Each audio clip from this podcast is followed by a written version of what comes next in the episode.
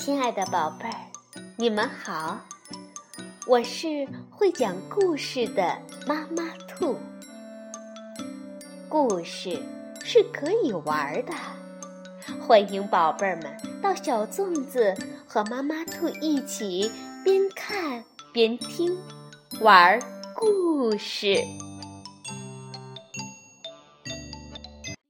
宝贝儿，晚上好，欢迎收听。妈妈兔的花样故事，我们今天继续来讲一个中国古典文化故事，名字叫《尧舜禅让》。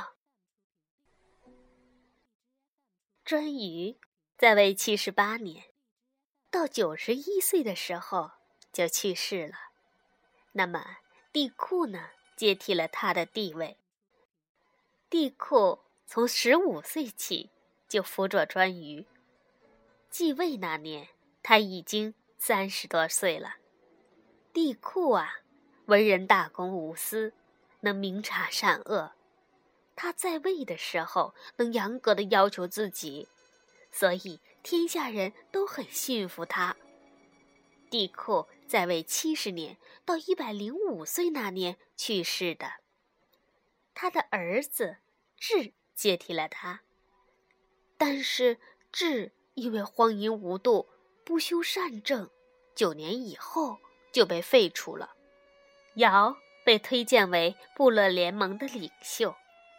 古书上说，尧很善于治理天下，他命令羲和两个人掌管天地，派羲仲、羲叔、和仲、和叔分别掌管东南西北。四方，他还制定了历法，规定一年为三百六十六日，分春夏秋冬四个季节，使农牧业、渔牧业都能够根据季节安排生产。尧从十六岁开始就治理天下，在位七十年，到八十六岁那年，他觉得自己年老力衰了。想要找一个人来接替他，于是尧就向各地发出公告，号召人们推荐贤能的人。过了不久，人们推荐虞舜，说这个小伙子顶好顶好，可以做他的继承人。据说虞舜姓尧，名重华，冀州人。他的爸爸是个瞎子，妈妈。早就去世了，虾爸爸又娶了一个妻子，也就是虞舜的后母。这个后母生了个儿子，取名叫象，对，就是大象的象。这个象可是个好吃懒做而又非常傲慢的二流子，他经常在父母面前撒娇，说异母哥哥虞舜的坏话。虾爸爸很宠爱小儿子象，不喜欢前妻生的大儿子于顺。老夫妻俩和象常在一块密谋，要找机会害死于顺，好让象一个人来继承父母的全部财产。于顺并不介意，他十分孝顺自己的虾爸爸。对待后母和异母弟弟象也很好。唐尧听了人们的介绍，决定先考验考验虞舜，看舜够不够得上做他的继承人。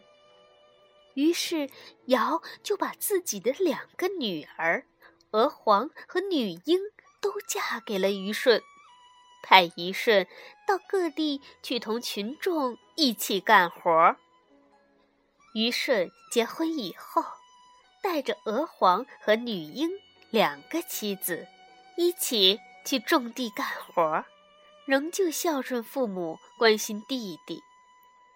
虞舜的名气更大了，大家都说他是个好儿子、好丈夫、好哥哥。虞舜到骊山脚下去种地，本来。那里的农民经常为了争夺土地而闹得不可开交。虞舜一去，农民们就互相谦让，你帮我，我帮你，把生产搞得很好。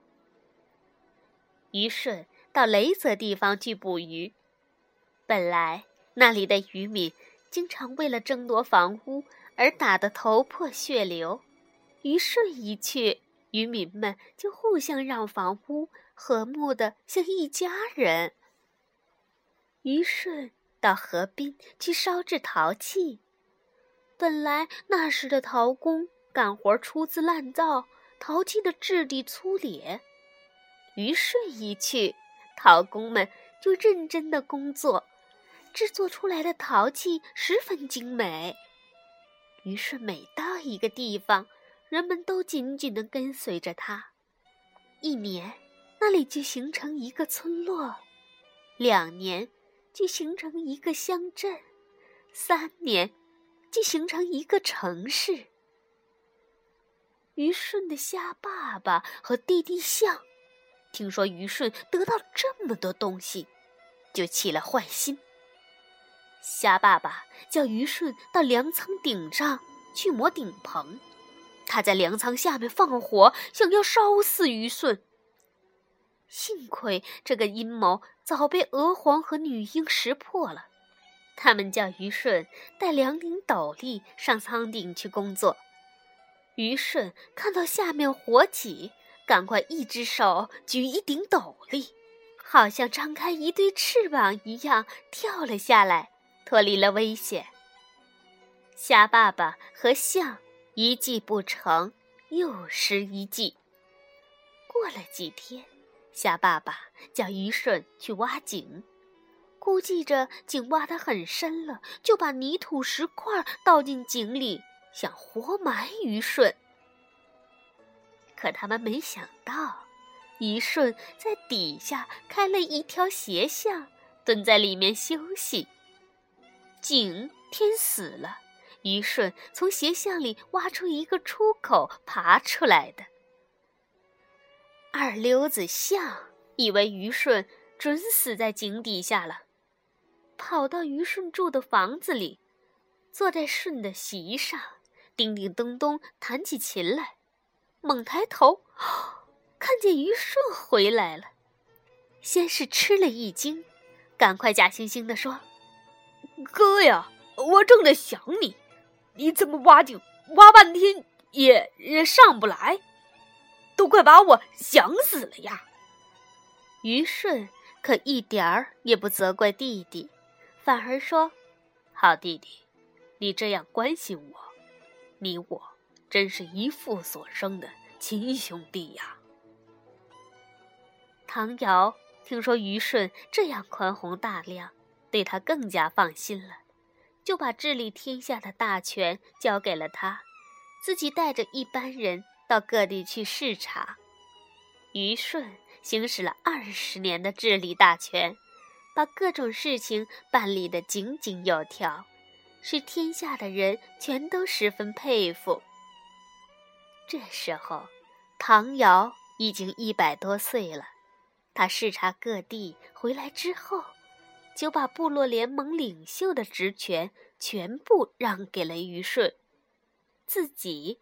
退居一旁养老，这在历史上就叫做尧舜禅让。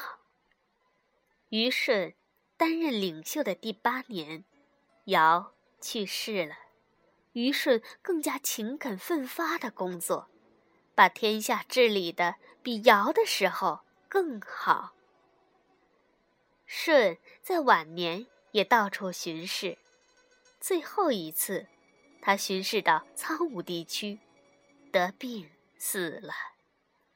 他的妻子娥皇和女婴非常想念他，常常扶着门前的竹子，悲哀的哭泣。他们的眼泪滴在竹子上，凝成了斑斑点点的美丽的花纹。这种有花纹的竹子，后来就被人们称为香妃竹，其实就是斑竹。尧舜禅让的故事已经流传了几千年，当时并没有留下任何文字记载，所以也只是传说。这个故事说明，我们的祖先当时还处在没有阶级的原始社会后期，部落联盟的领袖是推选产生的，做领袖的人没有财产。故事中。说到骊山农民征地，雷泽渔民征房，尧把牛羊财物赏赐给舜，虾爸爸和象想夺虞舜的财产等等，都说明原始社会已经在向奴隶社会缓慢的过渡，私有制正在逐渐的形成。好了，宝贝儿，尧舜禅让的故事。就讲到这里，我们下次来听大禹治水的故事。晚安，宝贝儿。